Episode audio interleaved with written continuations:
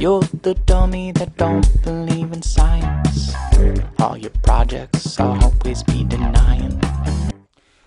Bueno, pues otra vez, aunque ya- esto ya lo había dicho antes, pero no, no lo habéis visto por dificultades técnicas. Pero soy Carlos Alfonso López y esto es Tu, perra, tu perro piensa y te quiere en Instagram. En, en el segundo intento de superar las dificultades técnicas que estamos teniendo.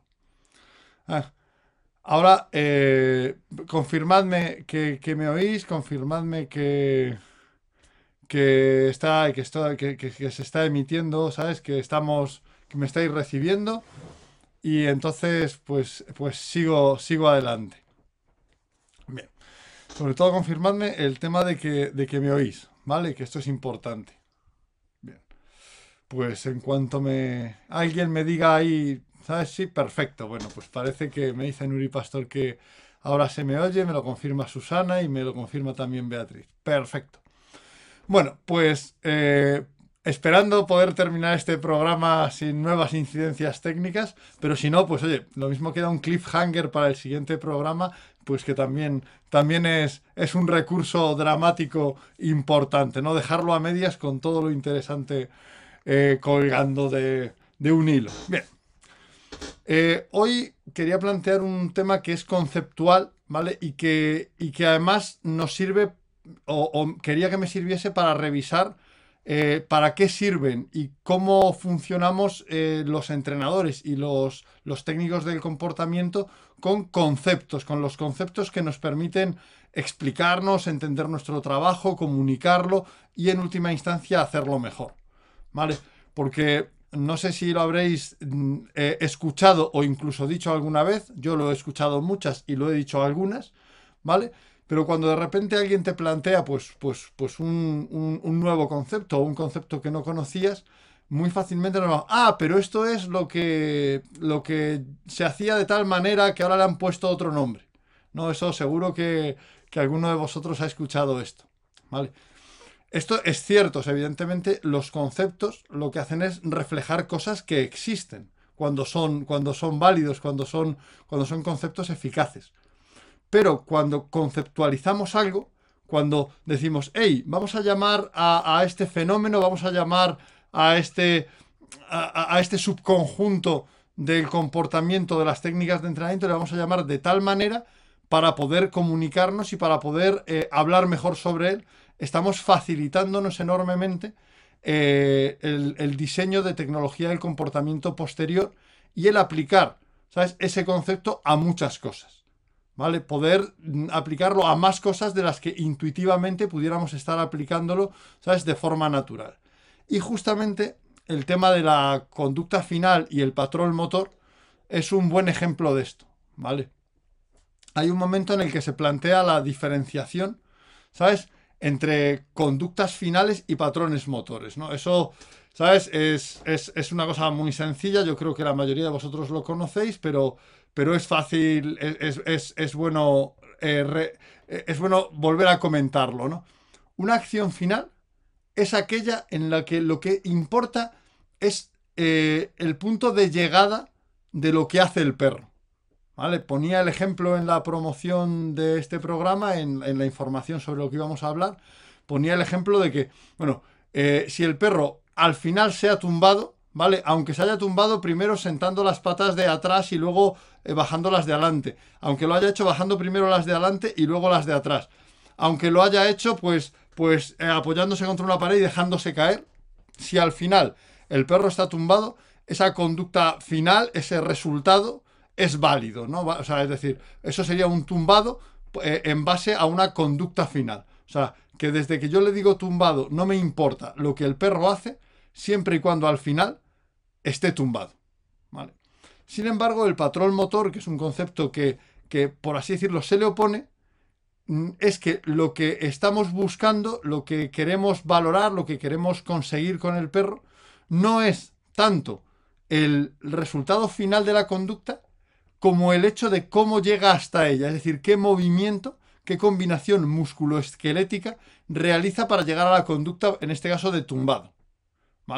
Por ejemplo, pues eh, yo puedo decir, a mí no me vale ¿sabes? Un, un tumbado si no lo hace el perro, por ejemplo, eh, tumbándose hacia detrás, ¿sabes? En plano, por poner un patrón motor concreto. Entonces, ahí lo que le enseñamos ante eh, cuando decimos un tumbado, decimos al perro tumba como conducta final, lo que le decimos al perro es que eh, no me importa cómo llegues, pero que yo te voy a decir bien, te voy a gratificar, te voy a felicitar cuando estés tumbado. ¿Vale? El cómo llegues hasta ese tumbado no me importa. Bien. Sin embargo, cuando hablamos de un patrón motor, lo que yo te voy a, a, gratificar, lo que yo te voy, ¿sabes?, a confirmar, no es que al final estés tumbado, sino que hayas hecho un movimiento concreto para tumbarte. ¿Vale? Es decir, que tú hayas hecho el movimiento, pues ya digo, por ejemplo, pues de, pie, pie sobre las cuatro patas, que el perro lo haga hacia atrás, ¿sabes? Manteniendo fijas las patas de adelante. ¿Vale? Y lo haga en plano. Bueno, pues esto es un patrón motor.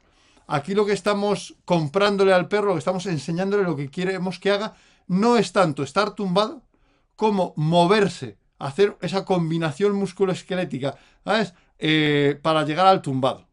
En un caso, podríamos decir, en la conducta final estamos comprando el qué hace el perro y en el patrón eh, motor estamos comprando el cómo lo hace. ¿Vale? Bueno, cuando estos conceptos se incorporan de forma normalizada al adiestramiento, de repente, bueno, pues nos permite estudiar y plantear que muchas cosas de las que hacemos puede ser más interesante hacerlo como patrón motor o hacerlo como conducta final, ¿no? Entonces, eh, se supone, bueno, pues el, patrón motor, además el patrón motor, pues tiene una serie de ventajas y una serie de inconvenientes respecto a las conductas finales. En primer lugar, los patrones motores requieren de muchas más repeticiones para aprenderse inicialmente que las conductas finales, ¿vale?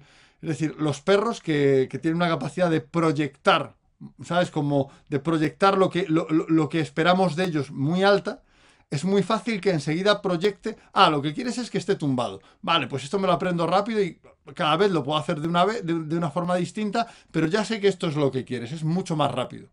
Vale, sin embargo, ¿sabes? Con el patrón motor tenemos que tener, ¿sabes? Una forma de enseñanza que haga que el perro pues, pues realice siempre ese movimiento para que aprenda a realizar el movimiento, lo que requiere más repeticiones, ¿vale?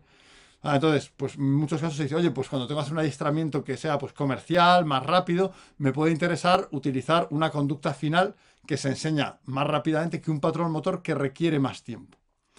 Sin embargo, también el patrón motor tiene ventajas. O sea, la ventaja es que eh, una de las ventajas fundamentales, aparte de que la conducta sea más bonita o más precisa, que eso es una, una ventaja no de aprendizaje, sino una ventaja para nosotros cuando lo vamos a utilizar o para lo que lo queramos, Ah, es, bueno, pues la ventaja es que eh, el hecho de realizar un patrón motor satisfactoriamente da un feedback de que lo está haciendo bien al perro mientras que lo está haciendo. Es decir, que se gratifica el perro cuando lo hace bien por el mero hecho de hacerlo bien. Y eso pensad si habéis aprendido, por ejemplo, el ejemplo que yo siempre pongo y muchos de vosotros lo conoceréis, eh, el aprender a hacer el tiro en suspensión en baloncesto. Cuando tú has hecho un tiro en suspensión, primero tardas en hacer todo el movimiento, toda la combinación de tu cuerpo para. ¿sabes?, hacer el movimiento correcto. Y lo importante es notar el movimiento correcto. Y cuando tú tiras en suspensión, aparte de que la pelota entre o no entre, antes de que entre, sabes si has tirado bien o si has tirado mal. ¿Vale? Si has tirado mal y entras, dices, bueno, ha sido una chiripa, ha sido suerte, ¿no? Así, ah, si de repente has tirado cayéndote, sabes que no has tirado bien. Sin embargo, cuando tú has tirado bien, no necesitas esperar hasta el resultado de que la pelota entre por el aro para saber que lo has hecho bien y para sentir que tu, que tu tiro en suspensión ha sido correcto. Bueno, pues esto mismo pasa con los patrones motores, ¿no? Eh, cuando trabajamos con ellos en perro.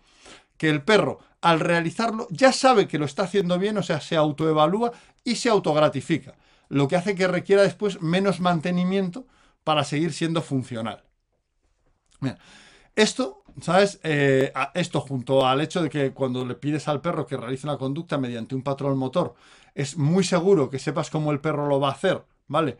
Y, y, además es más, más, más, más vistoso, es más fácil que sea, que sea más rápido. Bueno, pues hace que, habitualmente se haya hecho, y yo lo, decía también en la información de este programa, pues una especie de, de regla de tres que dice, bueno, pues las conductas finales son estupendas para, para el trabajo de obediencia de manejo y los patrones motores son eh, lo mejor para el trabajo pues, de obediencias deportivas, de obediencias que tienen que ser muy vistosas. Bueno, esto en realidad, ¿sabes? No, no es estrictamente así. Y, esta simplificación nos está, nos está limitando. Primero vamos a ver qué limitaciones tiene, tiene esta, esta simplificación que nos plantea que las conductas finales pues, para el trabajo de convivencia y manejo con el perro y los patrones motores para el trabajo deportivo. Y después vamos a introducir el concepto de enrutamiento de conductas para pues, eh, algunas conductas que se nos quedarían, por así decirlo, que, no tenemos eh, con, estos dos conceptos, no tenemos completamente ¿sabes? las posibilidades de diseñar la forma perfecta de, realizar, de, realizar esa conducta como queremos. En primer lugar, esa aparente facilidad, esa rapidez para aprender que implica eh, el tema de la conducta final, ¿vale? Que dices, bueno, lo hace muy adecuado para que, para que lo hagan los perros de, trabajo comercial. También tiene una cuestión, y es que a veces a los perros la falta de claridad, el exceso de posibilidades de, cómo llegar a, esa conducta, lo que le hacen es abrirles un rango de fallo, ¿vale? Y generar una importante lentitud, ¿sabes? Que llega a ser ineficacia en el, en el trabajo. Es decir, es cierto que a mí cuando le voy a pedir a un perro que, se tumbe para un trabajo comercial, para que permanezca a mi lado mientras que estoy hablando con una persona, por ejemplo, que se siente, pues no me importa tanto cómo llegue hasta esa conducta como el hecho de que la ejecute eficazmente, pero es cierto que cuando de repente eh, permito muchísimas, muchísimas rutas conductuales hasta el tumbado, es decir, cuando el perro cada vez lo hace de una manera distinta, eh, el perro ¿sabes? Lo que hace es que estropea mucho la ejecución y puede llegar, y puede, y puede llegar a fallar, ¿vale? Siempre es más fácil, ¿sabes? Siempre es más fácil para el perro saber cómo hacer lo que tiene que hacer cuando las circunstancias se ponen complicadas, ¿vale? O sea, cuando las circunstancias se ponen complicadas, saber el cómo, además del qué. Eh, puede ser una ayuda importante para que el perro tenga recursos cognitivos para hacer la conducta. Entonces, ¿dónde puede fallarte una conducta final eh, a la que el perro llega desde, desde muchísimas rutas típicamente. Pues típicamente donde te puede fallar es en circunstancias emocionalmente más tensas, emocionalmente más difíciles. Porque el perro eh, en ese momento, pues, pues si su emocionalidad está en todo lo que hay alrededor, pues eh, tiene un, punto de, fallo, ¿sabes? De cómo llego hasta aquí, ¿no? Cómo, cómo me tumbo, ¿no? ¿Qué, ¿Qué, estrategia, qué ruta conductual tomo para llegar al tumbado?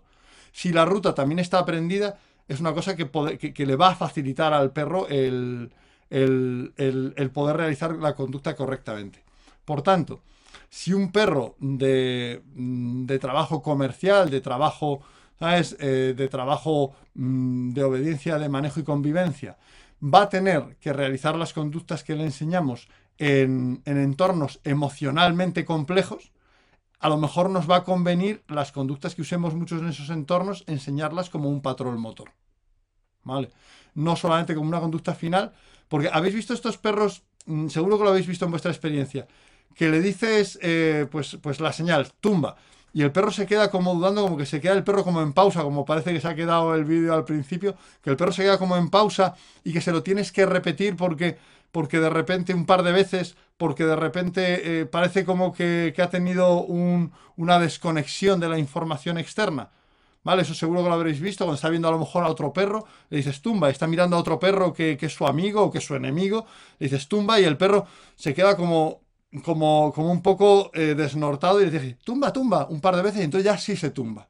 ¿Vale? Bueno, pues esto es una, una circunstancia típica en la que desde que le das la señal ¿sabes? Eh, hasta, que, hasta que lo hace, pues necesita ayuda en el cómo. Si supiera cuál es el patrón motor, probablemente te sería mucho más funcional y, requeriría menos ayudas. Entonces, hay veces que nos interesan los patrones motores también en trabajo, en trabajo comercial. Y e igualmente, también a veces nos, nos, puede interesar que el tener, ¿sabes? Conductas finales, ¿vale? En el trabajo en el trabajo deportivo. Mm, ¿Qué, problemas, dónde típicamente eh, puede interesarnos o, puede, o podemos tener que elegir qué nos conviene más según cómo sea cada perro, si un patrón motor, ¿sabes? O una conducta final?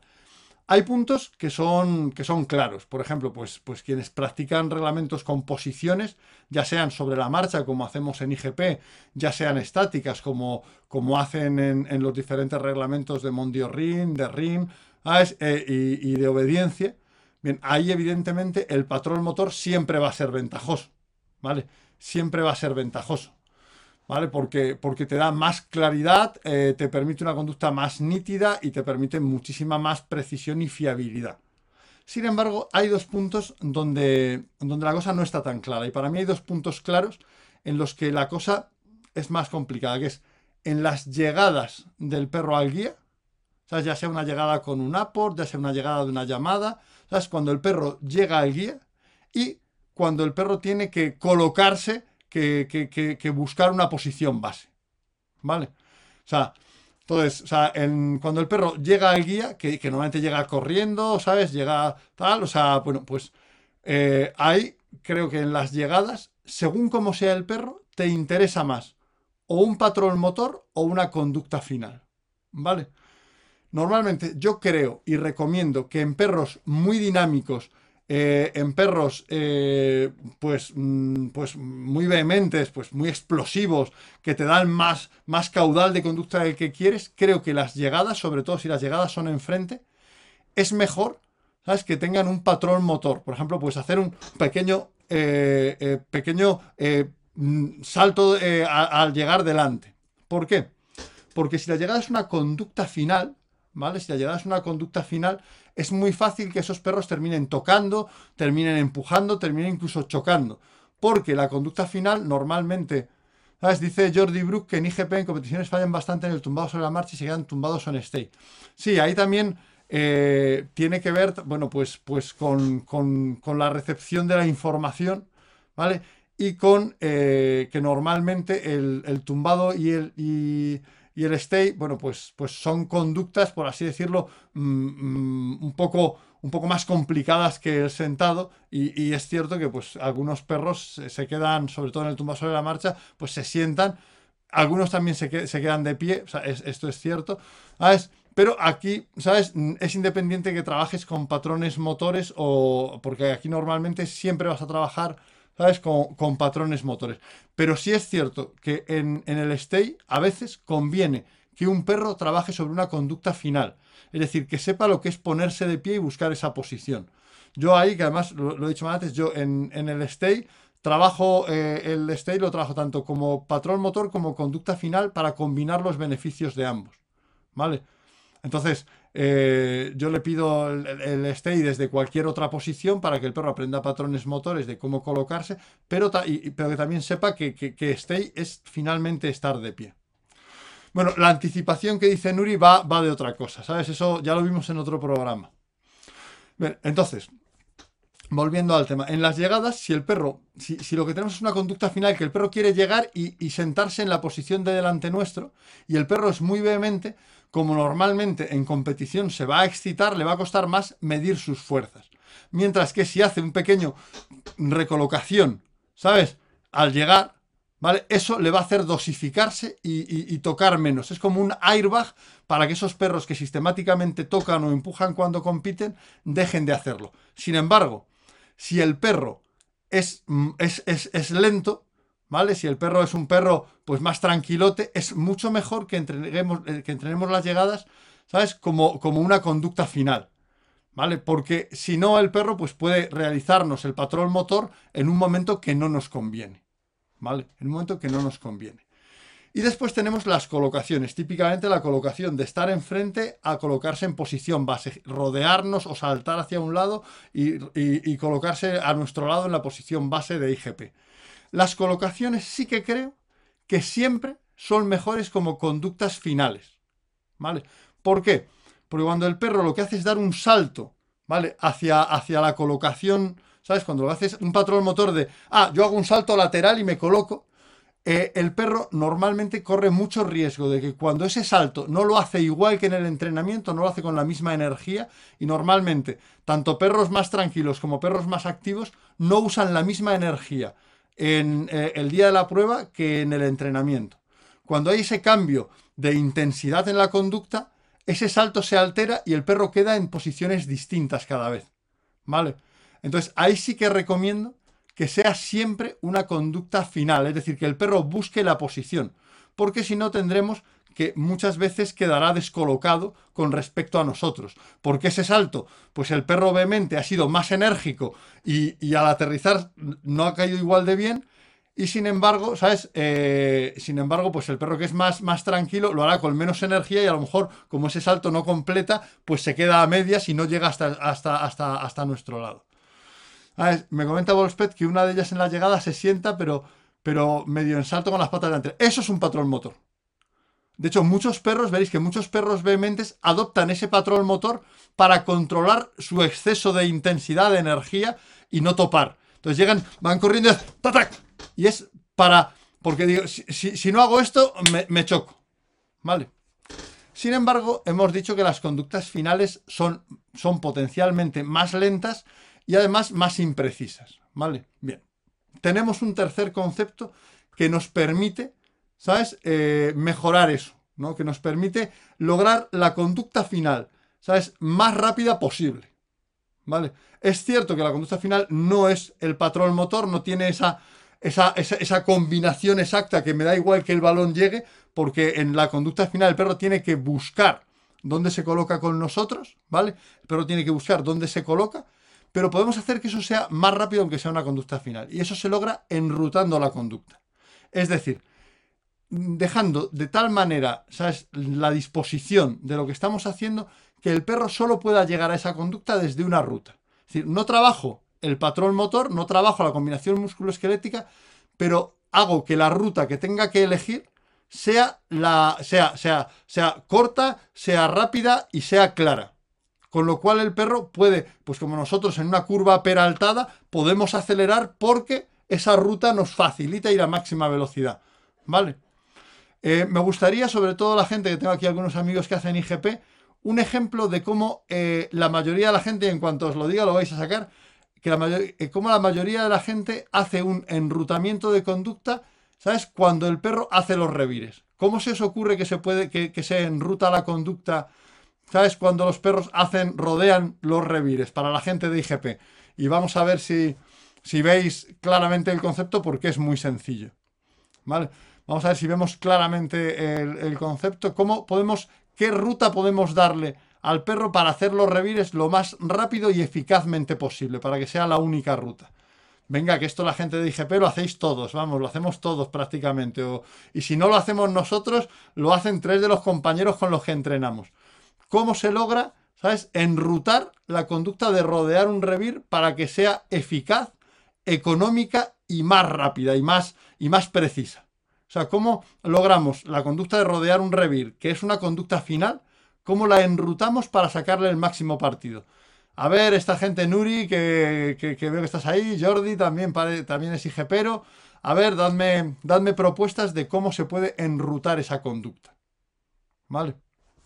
A ver, a ver, la conducta de rodear revires en IGP, cómo podemos, cómo habitualmente la gente la mete en la ruta que hace que la conducta sea más precisa y más eficaz, lo más parecido posible a un patrón motor. Ver, nada, no, no, se me animan, no me dicen nada.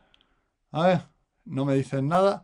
Poner algo que evite el paso hacia el otro lado. Bueno, efectivamente, también me dice, dice Mariela que también efectivamente es, es de agility y también enruta en muchas conductas.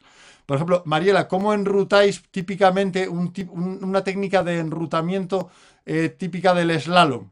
¿Sabes? Seguro que, puedes plantear, ¿sabes? Cómo, cómo, puede, cómo se enruta eso o, de enrutamiento de, las zonas, ¿no?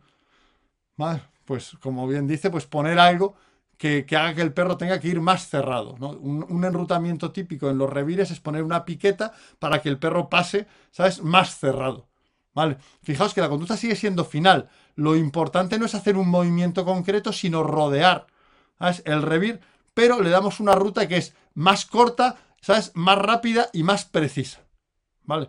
Bueno, pues eso, eso tan sencillo es lo que, lo que es enrutar conductas, ¿no? O sea, creamos las circunstancias para que la conducta siga siendo una conducta final, ¿Vale? Por ejemplo, también, pues muchos en IGP, y creo que también lo hace alguna gente, mucha gente en Agility, pues se ponen unos aros eh, en, la empalizada para que el perro no trepe saltando hacia arriba directamente, sino que tenga que subir desde más abajo.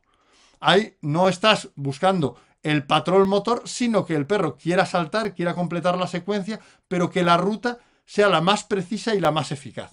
¿Vale? Fijaos que cuando tienes esto en cuenta, mucha gente seguro que, habéis visto, ¿no? Cuando el perro pasa a la posición base, eh, se abre mucho. Bueno, pues a lo mejor podrías poner una pica como lo pones con los revires para enrutar esa conducta.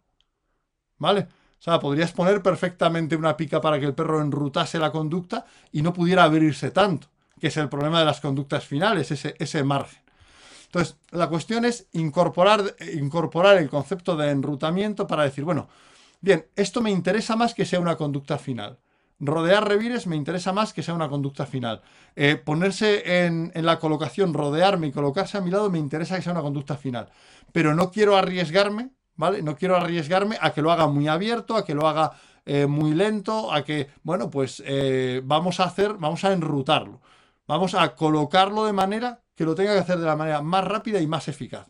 Puede ser desde, desde el, guiando, o sea, podemos enrutar guiando, pasándonos, por ejemplo, para la colocación de, del junto, tal, guiándole, o sea, pasándonos un juguete o la comida para que llegue a la ruta y llegue a la posición de la forma más precisa posible. Puede ser poniéndole, ¿sabes?, eh, una piqueta para que no pueda abrirse en exceso, ¿vale? Puede ser de cualquier manera que lo que hagamos sea, ¿sabes?, Mm, llevar al perro a que solo pueda hacer, ¿sabes? Esa conducta eh, en la, de, aquella manera, llevando aquella ruta que nos interesa. Así tenemos una conducta final que sigue siendo muy rápida, que sigue siendo muy eficaz y que sigue, y que sigue haciendo, haciendo que, el perro, que el perro funcione. Me dice eh, Lorenzo que así lo hace Peter. Bueno, pues por ejemplo es, o sea, pero la cosa es coger el concepto porque me puede servir para un montón de cosas. ¿Vale? Usar una pared, o sea, pero no nos vayamos solo porque enrutar no es solo usar elementos del, del, exterior. Enrutar también es, oye, me paso la comida por aquí detrás, de una mano a otra, para que el perro pase muy cerca. ¿Vale? O sea, enrutar no es solamente eh, el uso de, elementos externos, ¿vale? O sea, eso es una técnica que me permite enrutar, pero no es la única. El cómo guío, por ejemplo, con, con la comida o con la pelota, ¿sabes? Es también parte, De la forma de enrutamiento, ¿vale? O sea, no, nos confundamos porque también ya tenemos términos para usar elementos del entorno para ayudarnos. El enrutamiento puede usar elementos del entorno o no. Puede utilizar estrategias de guiado. Es decir, yo guío al perro con la pelota, por ejemplo, pues, pues típicamente pues puedo coger la pelota y cuando le pido esto, rodear rápidamente, sea, rodear rápidamente con la pelota eh, mis piernas para que el perro la siga muy pegado a ellas. Y sigo enrutando el comportamiento. O sea, es toda técnica, toda técnica que hace que el perro vaya a elegir una, la ruta más corta, eficaz y la pueda realizar con la mayor rapidez posible. Pero sigue siendo una conducta final. El perro al final tiene que buscar la posición. ¿Vale? Sigue siendo una conducta final. El perro tiene que rodear el revir y seguir a, y seguir a atendernos. Eh, no solamente dice Crisol eh, de razas, Mariela, que es mostrar la ruta de la manera más obvia posible, no solo mostrarla, sino llevarle a realizarla de una manera que sea también una ruta corta, o sea, que desde el principio, que no sea, ay, el perro es que cuando le paso de delante aquí se abre mucho. Eso es porque no le has dado la ruta correcta. ¿Vale? Tienes que darle una ruta y decirle, hey, la ruta es esta. Y decirle, sí, sí, es una conducta final. Tú cuando llegues tienes que buscar la posición correcta, pero no puedes elegir cualquier camino. Tienes que buscar la conducta final, ¿sabes? Realizando esta ruta. Tienes que llegar a ella desde aquí. Mantenemos, ¿sabes? Que el perro al final busque la precisión, ¿vale? Que ah, eh, oye, ¿estoy al lado de este tío o no estoy al lado de este tío? En vez de doy un salto y como caiga he caído, ¿vale? Sino que sencillamente le estoy diciendo, tienes que llegar de esta manera, tienes que llegar ciñéndote mucho a las piernas. Tienes, no, no, me vale, ay, te lo pido tres veces, o sea, eso muchas veces se hace, te lo pido y te dejo que lo hagas como que elijas tú la ruta. No, no, no. Yo tengo que asegurarme ese enrutamiento. ¿Vale? Entonces, no nos vayamos, ¿sabes? Eh, es enseñarle la ruta, la ruta que queremos, o sea, nosotros tenemos que saber cuál es la ruta buena. Si no lo sabemos nosotros, mal vamos. Tenemos que saber cuál es la ruta buena, ¿sabes? Y enseñársela de manera que, tenga que realizar esa ruta, ¿vale? Que, que vaya a realizarla. Ya puede ser, pues te guío con la comida. Por ejemplo, mucha gente también facilita esto al, al pasar por detrás al perro, dobla las rodillas hacia adelante para que el perro aún se ciña más, para que el perro se pegue aún más a las, a las rodillas. Seguro que algunos lo hacéis de forma intuitiva porque lo habéis aprendido. Eso es una forma de enrutar. Estoy creando un espacio, al, al- al- al doblar las rodillas hacia adelante, estoy creando un espacio para que el perro pueda ceñirse más, para que la ruta sea aún más corta. La estoy acortando artificialmente. ¿Vale? Entonces, cuando estoy agachando las rodillas para que el perro al rodear se pegue mucho más y tal, también estoy enrutando la conducta. La cosa es que yo cuando digo, yo quiero que esta conducta sea final, yo quiero que, ya digo, en la colocación el perro busque la posición, no que dé un salto y como caiga haya quedado, no, quiero que busque la posición, ¿vale? Quiero que evalúe de, hey, yo tengo que estar al lado de este tío en paralelo con la escápula a la altura de su pierna, pues todo ese rollo, ¿no? Bueno, pues eso el perro lo tiene que evaluar y eso tiene que ser una conducta final para que sea lo más fiable posible, ¿vale? Pero la forma, ¿vale? La forma de lograrlo es diseñar la ruta por la que tiene que llegar, ¿vale? O sea, comenta Nuri que así empezó los conos guiando con la mano con comida. Efectivamente, eso es también un enrutamiento, ¿sabes? De los, de los conos, te guío con la mano muy cerca, ¿sabes? Para que te ciñas, ¿vale? También tiene que ver dónde hemos liberado para repetir que, que venga y bueno, claro, obviamente, o sea, el, el- el desde donde estemos, ¿sabes? El plantear esa ruta como alternativa desde donde hayamos liberado. Entonces, si nos planteamos de repente, oye, esta conducta yo quiero que el perro evalúe si la está haciendo bien o no, que es la ventaja de la conducta final. ¿Vale? Que el perro no dice, ah, yo ya he lanzado en suspensión y he lanzado bien. Y yo ya sé que lo he hecho bien, aunque no entre. De hecho, si alguna vez juega al baloncesto, seguro os ha pasado de, joder, he lanzado perfecto y, ¡ih, mierda, no he entrado! ¿Vale?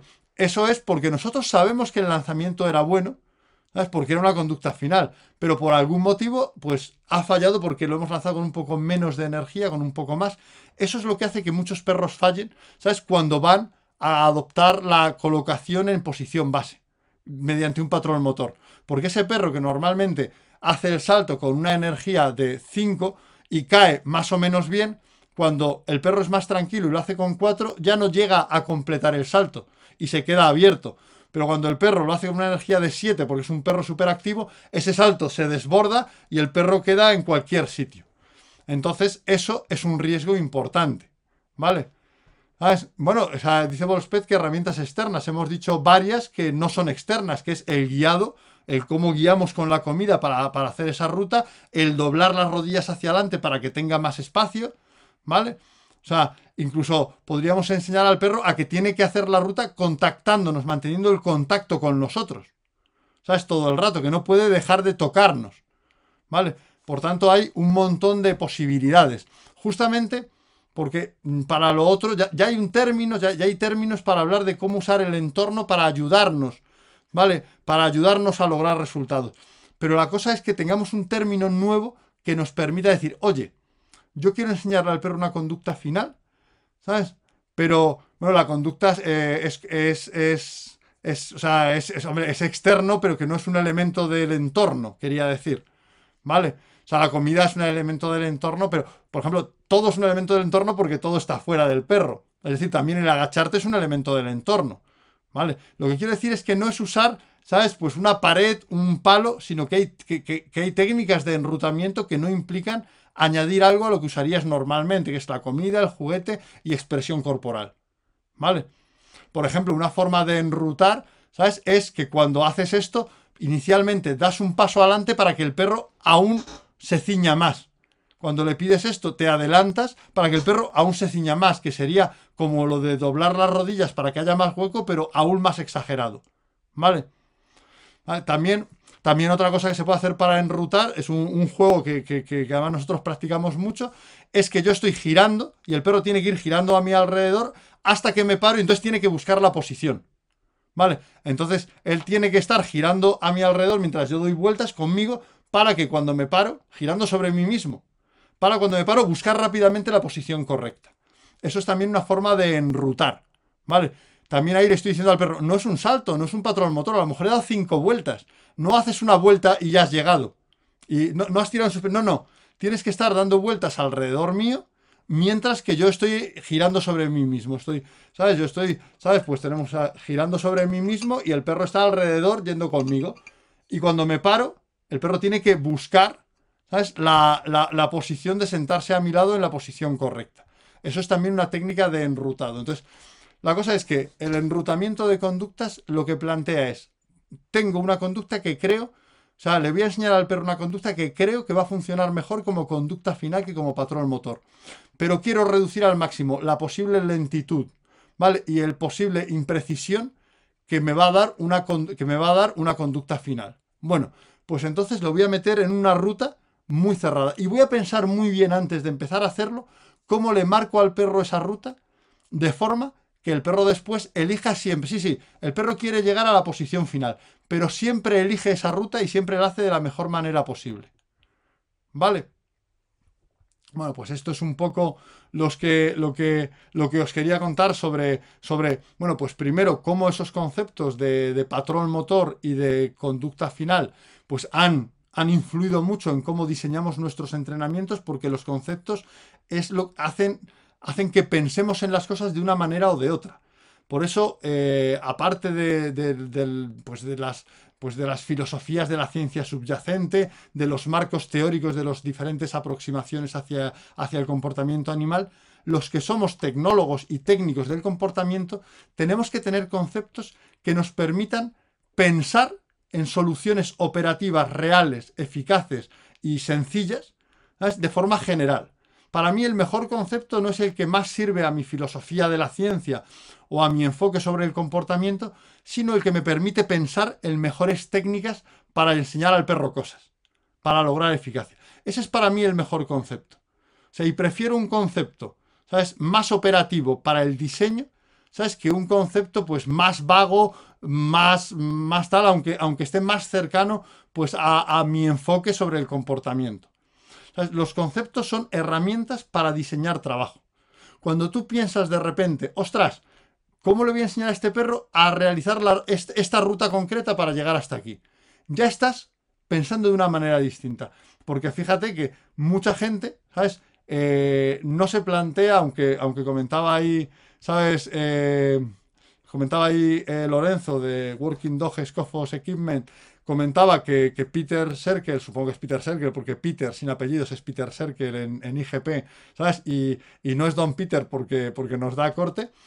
¿ah? Eh, supongo que se refiere que él sí que usa pues una pica para que el perro haga el paso, el paso, de, el paso a la posición base. Bueno, pues mucha gente lo usa habitualmente con, con, los revires y sin embargo no se plantea importar eso para hacer esa ruta. Porque parece que el perro esa ruta la va a tener que hacer pues un poco como, como, como le pida su naturaleza. Y no es cierto, tú puedes enrutarla para facilitarlo.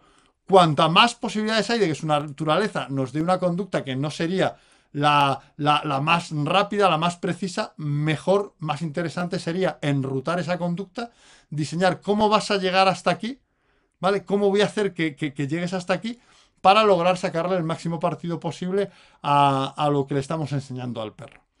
Entonces, os, recomiendo incorporar el término de, rutas conductuales y de enrutar conductas. Rutas conductuales lo han oído seguro muchos de nuestros, alumnos y de los que conocen el trabajo cognitivo.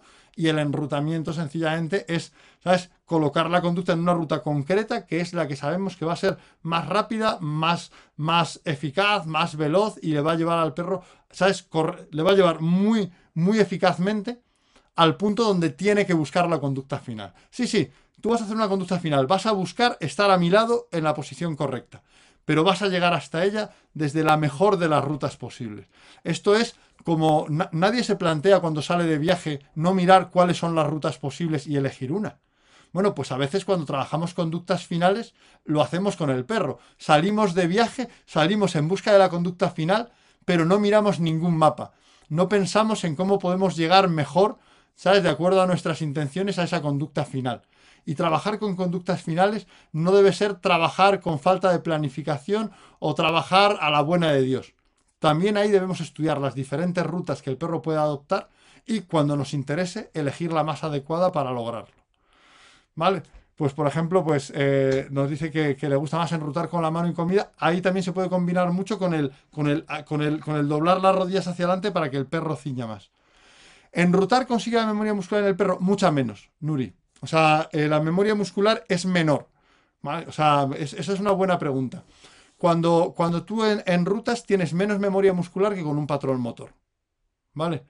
Tienes eh, más que si dejas al perro ¿sabes? Libremente elegir diferentes opciones y hacerlos cada vez un poco a, su manera, ¿vale? Tienes algo más de memoria muscular porque es más fácil, pero no generas el mismo efecto, ¿vale? O sea, en este caso podríamos decir que, mm, que obtienes el máximo posible, ¿vale? De velocidad sin esa precisión, ¿sabes? Y sin esa, y sin esa memoria muscular máxima que te da el patrón motor. ¿vale? O sea, que no, logras eh, eh, la misma memoria muscular. Aunque cuando tú enrutas, sí que hay, porque recordad que conducta final, patrón motor, ruta conductual, conducta mismo, son conceptos, son constructos, ¿vale? Que nosotros hacemos para hablar de algo, ¿no? Entonces, eh, algo puede tener una parte de conducta final y una parte de, de patrón motor, ¿vale? La cosa es cuál es la importante. O sea, el perro ¿Cuándo considera que lo ha hecho bien? ¿Cuando ha hecho un movimiento concreto o cuando ha llegado a nuestro lado y está colocado correctamente? Ese punto de evaluación del perro es lo que nos va a dar finalmente que estemos trabajando más sobre una conducta final o sobre un patrón motor. Y si es una conducta final, el enrutamiento es lo que nos va a dar que el perro nos dé la mejor de las, de las opciones posibles. El máximo de precisión con el máximo de velocidad y eficacia. Y eso, eso os iba a contar, ya me he ido de tiempo otra vez, Beatriz me tirará de las orejas, el tope máximo eran 40 minutos y me he ido a 44. Que muchísimas gracias por estar ahí, muchísimas gracias por la atención, sobre todo me gusta que cuando son temas un poco más, más técnicos como este y un poco más, más conceptuales también esté la gente y pregunte y se interese ah, porque realmente pues, pues no solo de temas generales vive el hombre, ¿no? y, pensar y reflexionar sobre temas de, afinado y de cómo diseñar tecnología del comportamiento es una parte que deberíamos tener siempre presente en nuestro trabajo como, como entrenadores.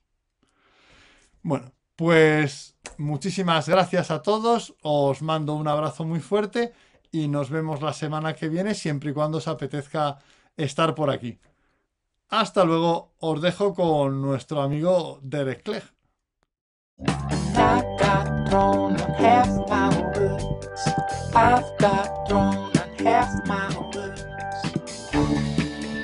Thank you.